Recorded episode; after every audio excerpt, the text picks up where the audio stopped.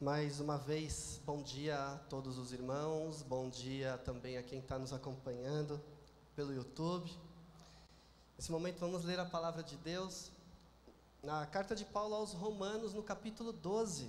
Convido todos então a abrirem suas Bíblias em Romanos, capítulo 12.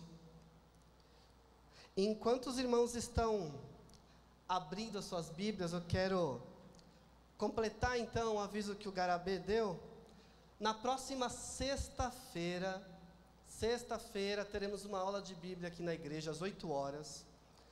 E o tema será as traduções bíblicas. Por que tem tanta tradução bíblica? E como eu sei qual é a melhor tradução bíblica?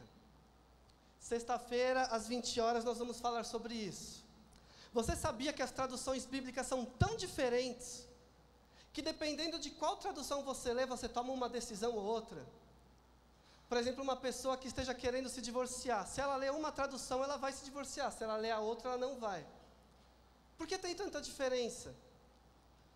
De onde vem cada tradução? É muito importante nós conhecermos isso se nós estudamos a Bíblia, porque nós estudamos através das traduções. Então, se eu não confio na tradução, ou se eu confio até demais na tradução, o meu conhecimento bíblico vai ser prejudicado. Por isso, na sexta-feira, nós vamos falar um pouco isso, conhecendo mais a Bíblia através das traduções bíblicas. Não perca, venha para fazer dúvida, para tirar suas dúvidas, para fazer questões, na verdade, para tirar suas dúvidas. Venha, porque com certeza juntos nós vamos aprender bastante.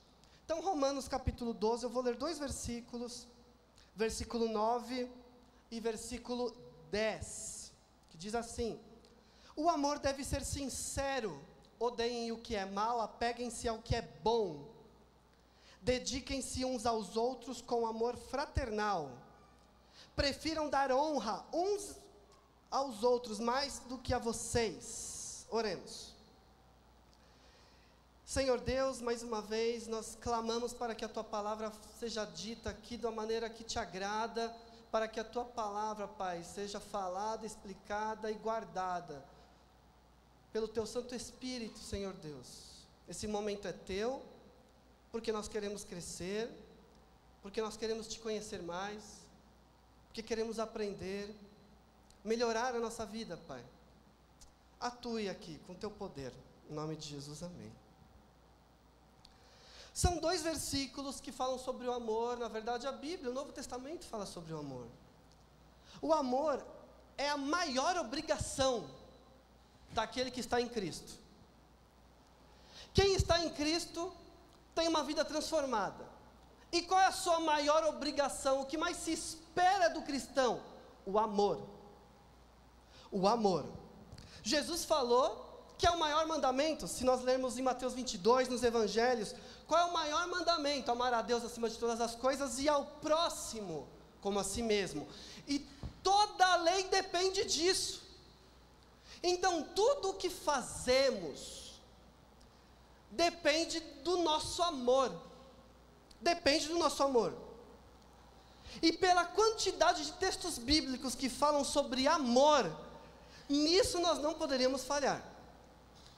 Quantas vezes o apóstolo Paulo fala sobre o amor, e nós já lemos aqui, nós já estudamos. Paulo escreve até um hino ao amor.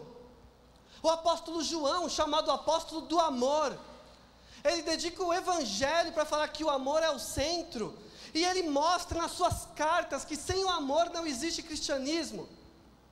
Quantas vezes nos evangelhos nós vemos Jesus falando sobre o amor? Então, o amor é o centro da vida cristã, ou deve ser o centro da vida cristã. No amor, o cristão não deve falhar.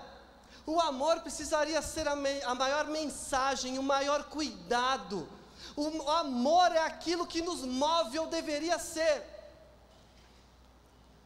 Nós percebemos a nossa falha quando a prioridade deixa de ser o amor e passa a ser demais questões que seriam resolvidas se tivéssemos amor. Quando a prioridade do cristão que se converteu, o que é falado para ele, é para que haja mudanças comportamentais, morais, sem levar em conta que é o amor que faz tudo isso.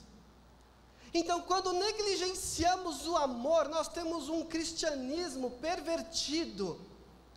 Um cristianismo que não está de acordo com o que o nosso Senhor veio fazer. No amor nós não deveríamos falhar. E esses dois versículos, eles trazem ensinamentos sobre o amor nos relacionamentos, dentro e fora da igreja. Esse texto é muito rico, é muito amplo. Esse texto aqui de Romanos 12.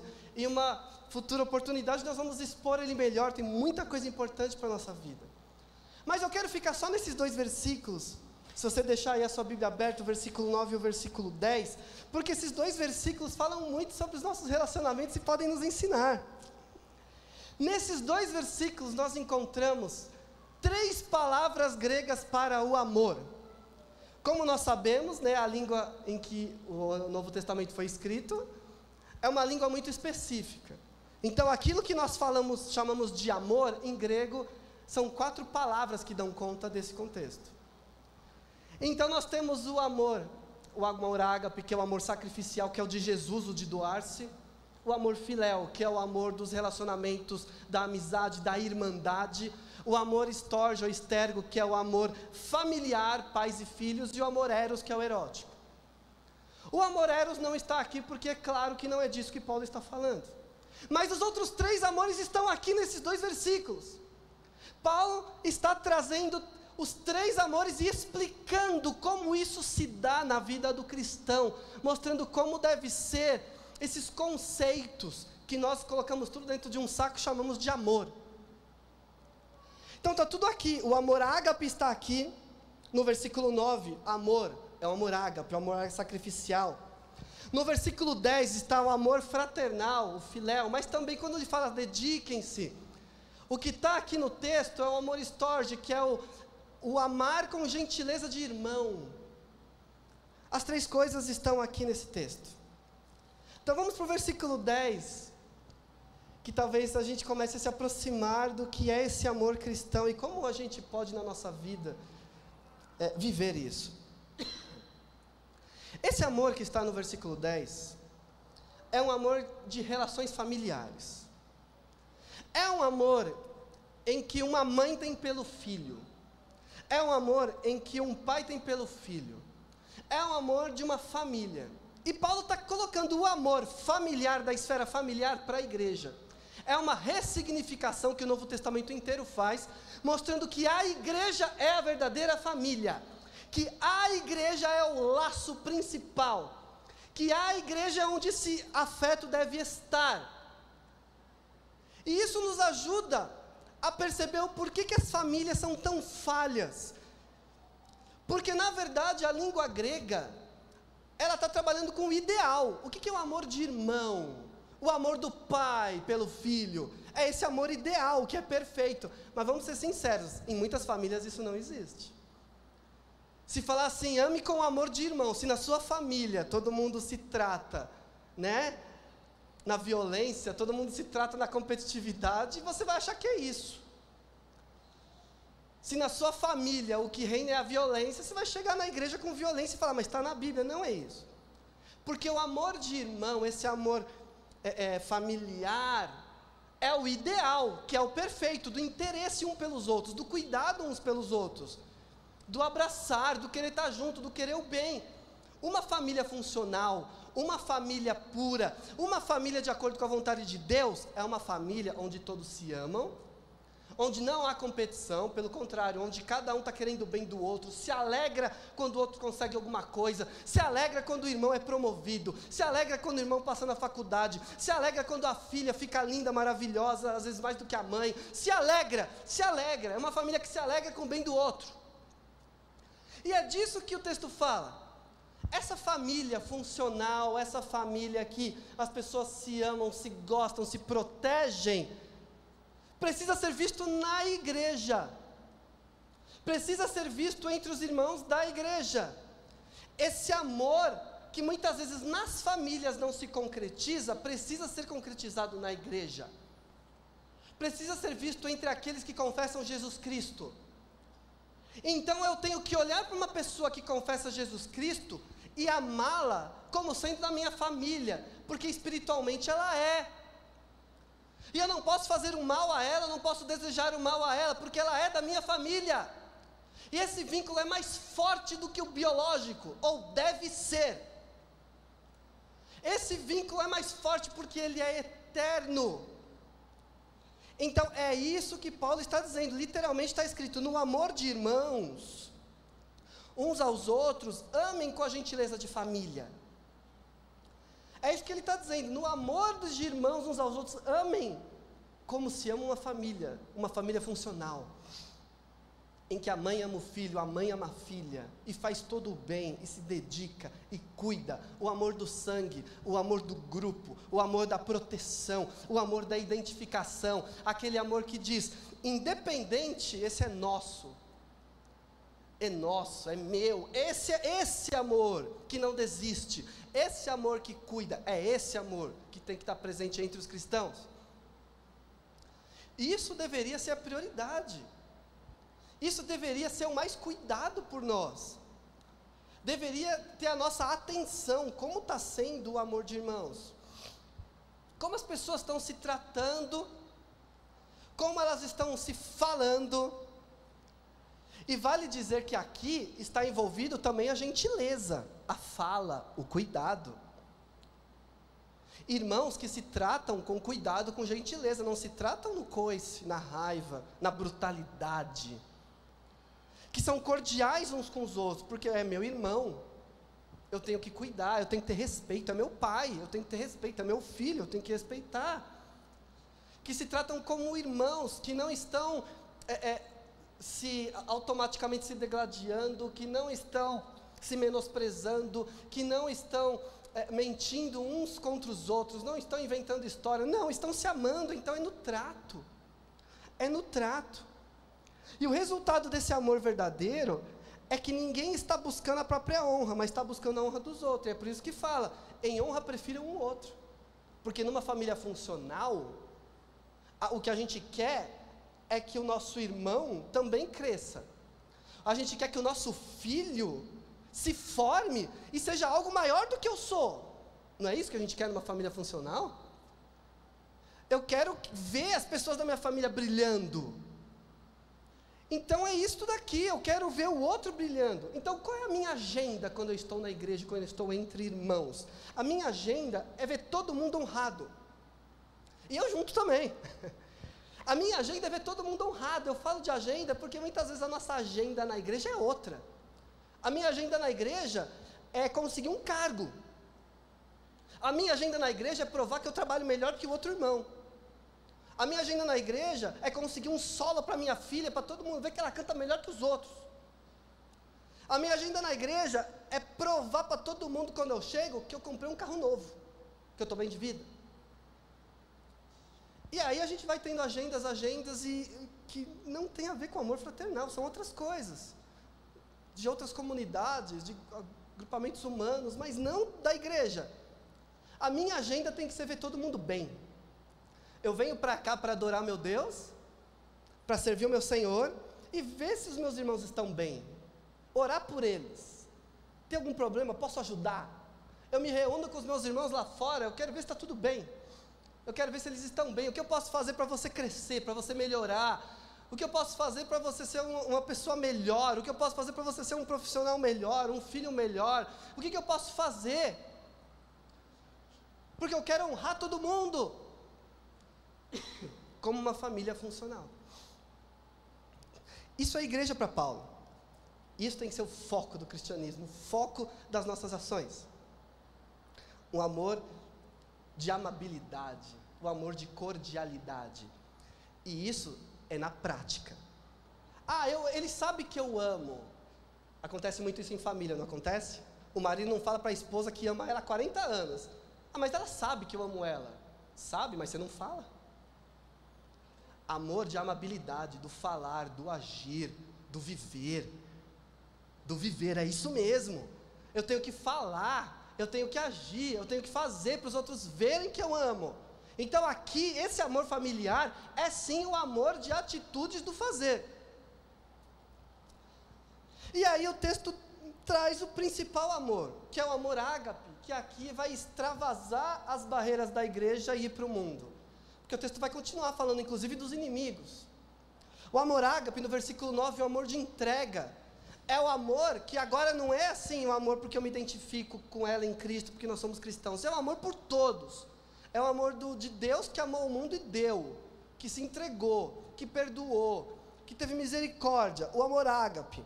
E esse amor ágape, no versículo 9, é sincero, ou sem falsidade. No original, sem hipocrisia, sem fingimento, sem fingir. Ora, não vamos confundir isso com não sentir coisas. Então, vou explicar algo aqui. Amor ágape é ação, é entrega.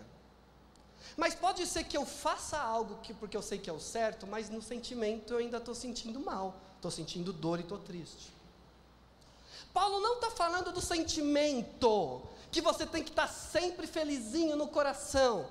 Ele está falando que você tem que se sacrificar pelo seu irmão e pelo seu próximo. Um exemplo: perdão é um ato de amor. Perdão.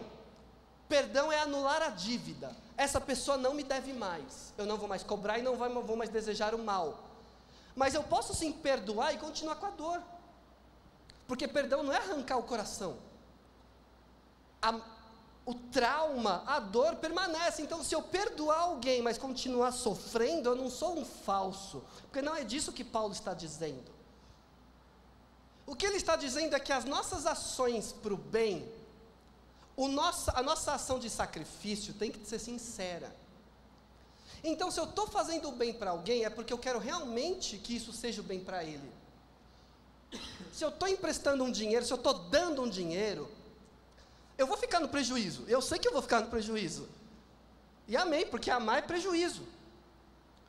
Mas eu quero que, sinceramente, esse dinheiro faça bem para ele. Eu quero que, sincera, sinceramente, esse dinheiro faça ele crescer, mesmo que eu fique no prejuízo.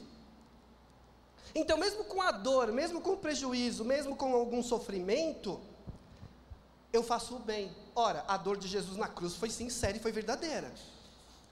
Ele sofreu por amor a nós. Ele sofreu, a dor foi verdadeira. Então ele amou sofrendo. Por isso, quando a gente fala ame sem fingimento, está dizendo faça o bem querendo o bem, mas não está dizendo se livre de qualquer sentimento, porque aí nós não seríamos humanos, seríamos robóticos. E tem muita gente que prega isso. Se você ainda está sentindo dor, tristeza, nós somos humanos, nós sentimos. Mas nós temos que fazer o bem, porque Deus mandou. Mas nós temos que amar, porque Deus mandou. Amar sem sofrimento. É, não é fazer o bem fazendo o mal. E, infelizmente, hoje, né, nós temos muitas situações em que alguém fala uma coisa boa falando mal, é o famoso passivo-agressivo, né? Que fala uma coisa ruim, fala uma coisa boa, mas querendo atacar. E eu lembro de uma história que exemplifica muito bem isso que a gente está falando, de uma moça que escreveu reclamando da sogra dela. Né? Uma história que eu escutei. E e ela escreveu falando assim: minha sogra me odeia. Mas o pior é que minha sogra me odeia fazendo coisas boas para mim. E aí ela explicou que desde o momento em que ela conheceu a sogra dela, o, né, o marido apresentou, namorando, ainda apresentou, a sogra falou para ela: Nossa, que linda você! Eu não sabia que meninas gordinhas ficavam boas com essa roupa. Está elogiando, mas está atacando. E ela disse que a vida dela, ao longo do, dos anos que foi se passando, foi sempre assim. Tudo que a sogra fazia, fazia com palavras de amor, fazia fingindo que era o bem, mas atacando. Então ela lembra de um Natal que todo mundo se reuniu e ela levou um, um doce. E aí, na hora de pôr a mesa dos doces, ah, pega lá meu doce. A mulher falou assim: Ai, querida, eu tive que jogar fora, estava azedo. E ela ficou sem o doce, mas, mas é por você, para você não passar mal. E tudo que acontecia na, na vida dessa moça familiar envolvia a sogra dela fazendo coisas boas sem fazer. E aí eles foram casar e eles não queriam festa de casamento porque eles não tinham dinheiro. Aí a sogra falou: Eu pago. Mas o casal falou: Não, a gente não quer. Não, eu pago, eu faço questão. Ah, tá bom, você vai pagar. E aí a sogra fez a festona de casamento. E aí convidou a moça para tomar as decisões. E a moça tomou as decisões da festa. Quando chegou na hora de entrar na igreja, ela descobriu que a sogra não fez nenhuma das decisões que ela tomou. A cor da flor era outra, a cor da decoração era outra, o bolo era tudo outro. E ela ficou extremamente entristecida. Mas estava recebendo uma festa, mas ficou entristecida. E aí ela foi para a lua de mel. E o avião já decolando da lua de mel. E o marido fala assim: Ai, é, é, eu deixei a chave do apartamento para minha mãe limpar. Aí ela, opa. Brigaram, quase nem foram de lua de mel. Mas aí, porque o filho não sabia de nada, mas minha mãe ama ela, só faz o bem, só elogia ela. E aí ela voltou da lua de mel já procurando o que, que aconteceu, o que, que ela mexeu e estava tudo ok no lugar. E aí ela abriu o armário dela, ela tomou um susto, caiu para trás. Essa moça, ela fazia coleção de pote, aqueles potes caros, né, que você paga, faz. Ela tinha coleção de pote, caríssimos, de coleção. E ela tinha uma coleção de 15 potes que era caríssimo, caríssimo. E parece que para muita mulher é, funciona assim, né? Faz tudo, mas não mexe no meu pote, né? Mas já me disseram, não sei se é verdade, né? Então, para muita mulher, o pote é uma coisa importante. E quando ela abriu a, o guarda-roupa, o, o, o armário da cozinha, os potes dela não estavam lá. Mas no lugar dos potes dela, caríssimos de coleção, estavam uns potes de vaquinha, de plástico, que tem a tampinha preta, assim, que compra no mercado por R$ 1,99, estava cheio. E aí ela ficou maluca. Ela ficou maluca, ela não aguentou, ela falou, vou na casa da sua mãe agora, saiu correndo, aí o marido foi atrás, falou alguma coisa, cadê meus potes, marido? Que pote? Fica com esse, homem, homem não liga para essas coisas, né? E aí ela chegou na casa da sogra, e falou, quero meu pote de volta, eu só saio daqui com meus potes. A sogra falou, que pote? Os potes que você pegou. Estava lá numa sacola jogado num canto assim. Aí a sogra falou assim, eu passei minha vida fazendo coisas boas para você e você nunca me agradeceu. Aí a moça falou: Mas eu nunca te pedi nada. E aí o resultado: a sogra deu um tapa no rosto dela. E aí ela foi para cima da sogra. E as duas passaram minutos brigando no chão, se batendo, se estapeando, uma cena terrível que quase acabou com a família. Ela disse que a sogra era atlética, né, dessas que vão na academia, tudo. Então a briga foi feroz. E quase acabou com o casamento, e quase acabou com a família, e quase acabou com tudo. Mas por que, que eu conto essa história? Porque é muito fácil eu querer o mal de alguém e mudar esse mal fingindo bem. A gente tem um caso clássico na Bíblia, que é o Judas, que chegou em Jesus beijando. Mas o que, que aquele beijo significa? Aquele beijo não é amor, aquele beijo não é devoção, aquele beijo não é carinho, aquele beijo é traição, mas é um beijo. E nós travestimos as nossas atitudes de amor, de coisas boas, quando na verdade o que a gente está querendo é atacar a pessoa, ou ter benefício próprio. Quantas situações na igreja que já chegaram até mim, não aqui, em outros lugares, de pessoa que chega e fala assim: é, o fulano está exigindo que eu faça tal coisa para ele, porque no passado ele me ajudou, então agora ele está exigindo, está falando que eu sou ingrato está querendo que eu faça alguma coisa, que eu vá alugar coisa para ele, que eu vá. Está exigindo. Por quê? Porque o que foi feito não foi ato de amor, foi investimento. Ou quantas situações que são colocadas, uma pessoa é, é colocada num, num lugar para ser humilhada. Eu já vi isso. Não, ele quer ser eleito, deixa ele ser eleito, porque ele vai ser humilhado, e todo mundo vai ver como ele é ruim, e nunca, então vamos votar nele para ele ser humilhado, e aí ninguém vai ver como ele é bom. Irmão, eu votei em você, irmão. Votei em você para ser presidente, irmão. Eu já vi isso. Eu já vi isso. Então, nós fazemos atos de amor quando na verdade não tem nada de amor nisso. E isso é sentido e isso é visto. Isso é sentido isso é visto. Aquela mulher tinha atos de amor para com a nora, só que ela nunca se sentiu amado. Porque o amor falso, o amor fingido, é sentido. É sentido. Então tem pessoas que falam o seguinte: eu nunca fui benquista na igreja. Aí eu pergunto, mas por quê? Alguém já falou mal para você? Não. Alguém já falou que você é ruim? Não. Alguém já te distratou? Não. Mas eu nunca fui querido na igreja. Porque nessas ações de amor, sempre tem alguma coisa por trás, um preconceito, uma questão de classe, uma situação em que não dá. Lembra uma outra situação em que uma pessoa fez uma coleta para ajudar uma menina que era carente. Uma menina era carente, não tinha condição, e essa mulher fez uma coleta na igreja para comprar perfumes, é, bens de beleza para essa menina. Só que quando a mulher fazia coleta, sabe o que ela falava? Gente, vamos dar desodorante, perfume para fulana, porque quando ela vai no acampamento é um cheiro ruim que ninguém aguenta. Então vamos dar desodorante, vamos dar não sei o que lá, porque se ela resolver de novo no acampamento, vai ficar difícil para mim. E aí todo mundo deu uma sacola de sabonete, shampoo, porque a menina não tinha dinheiro, não tinha como se cuidar, e a outra falou que ela. E essa menina nunca se sentiu amada na igreja. Por que será? Mas aí quando ela fala assim, ninguém me amou, vão falar para ela: como ninguém te amou? Te davam dinheiro, te davam sabonete. Olha a coleta que fizeram por você, como ninguém te amou. Como ninguém te amou? É, ninguém me amou. Ninguém me amou. Então a pessoa sente, meus irmãos. A pessoa sente quando essa devoção não é sincera, é pro forma. É para verem, mas eu não estou fazendo o bem pelo bem mesmo, eu estou fazendo algo aqui teatral na igreja. As pessoas sentem. Se a pessoa não é amada, não é querida, não é bem-quista, ela sente. Ela sente. Eu nunca fui bem tratado, eu nunca fui querido, eu nunca fui valorizado, as pessoas sentem.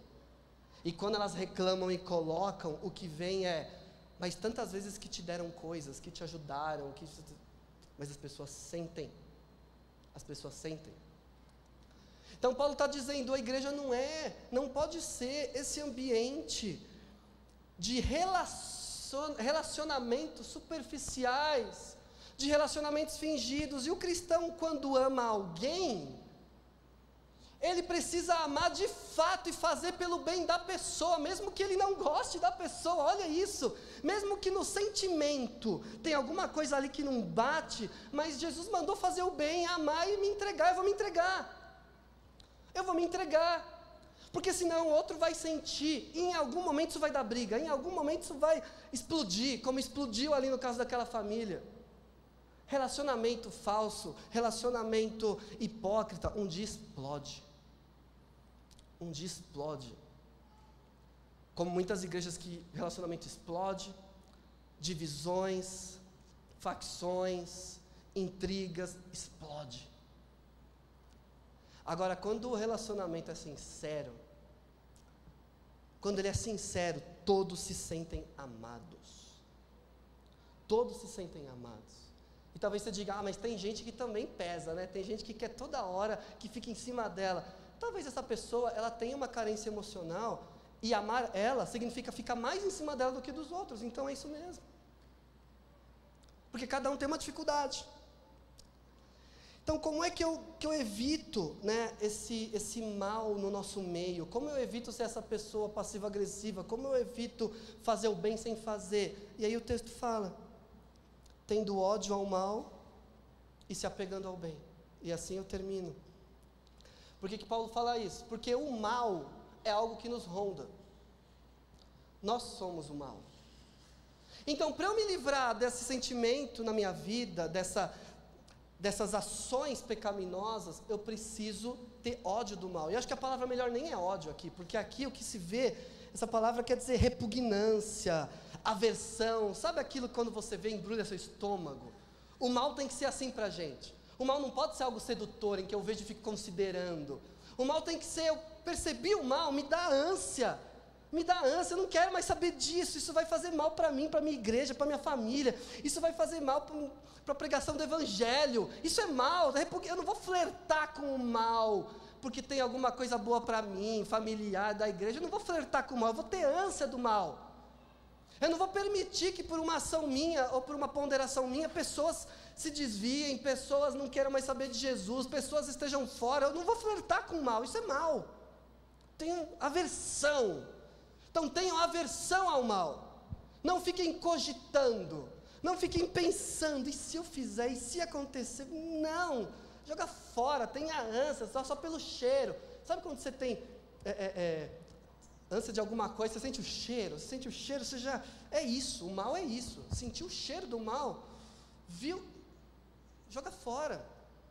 E se apega ao bem, é a linguagem da cola, do grude, do se grudar ao que é bom.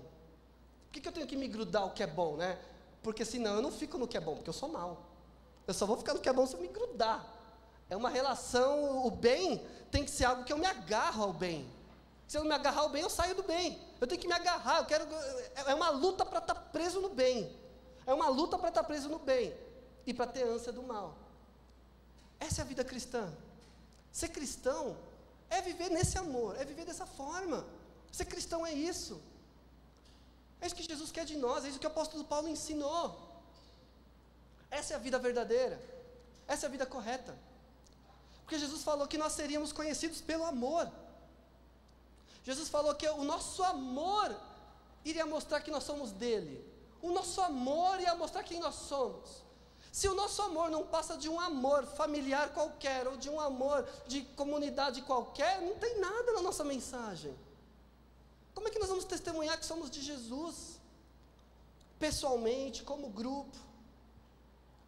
Por isso o amor continua sendo o principal e que a gente possa ter nojo, ter aversão a tudo aquilo que é mal e se apegar ao bem, mesmo que doa, mesmo que tenha prejuízo, mesmo que aqui dentro a gente ainda tenha uma, uma dor imensa, uma marca, um trauma, mesmo que isso aconteça, que a gente possa continuar tendo esse amor sacrificial do perdão, da misericórdia, da compaixão, porque aqui entre nós nós testemunhamos quem nós somos. Aqui entre nós, nós testamos e vemos se realmente nós somos de Cristo. O amor tem que ser verdadeiro.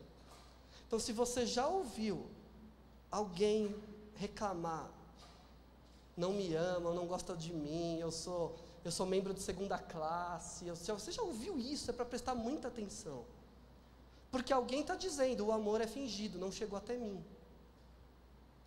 Mas se você se sente assim também por algum motivo, eu te convido a começar por você. Se você se sente assim, você tem feito isso também pelos outros, você tem amado, você tem sido gentil com esse amor de irmão, você tem cuidado, você tem se sacrificado, tem perdoado seu irmão, tem vivido como uma verdadeira família. Começa por você. Não espere do outro, comece por você. Vamos orar. Vamos falar com Deus. Senhor Deus, é, diante da tua presença, nós reconhecemos que precisamos caminhar em direção ao pleno amor, esse amor ensinado na Bíblia. Nós reconhecemos, Pai eterno, que somos humanos falhos, erramos, confundimos, Pai. Nós afastamos pessoas, nós priorizamos o que não deve ser priorizado, nós temos agendas que não te agradam, nós reconhecemos isso. E queremos, Pai, crescer, amadurecer, queremos crescer mais e mais, queremos caminhar para a Tua glória. Queremos aprender, Pai, que, de uma vez por todas, que o amor falso não convence, o amor falso é só um teatro.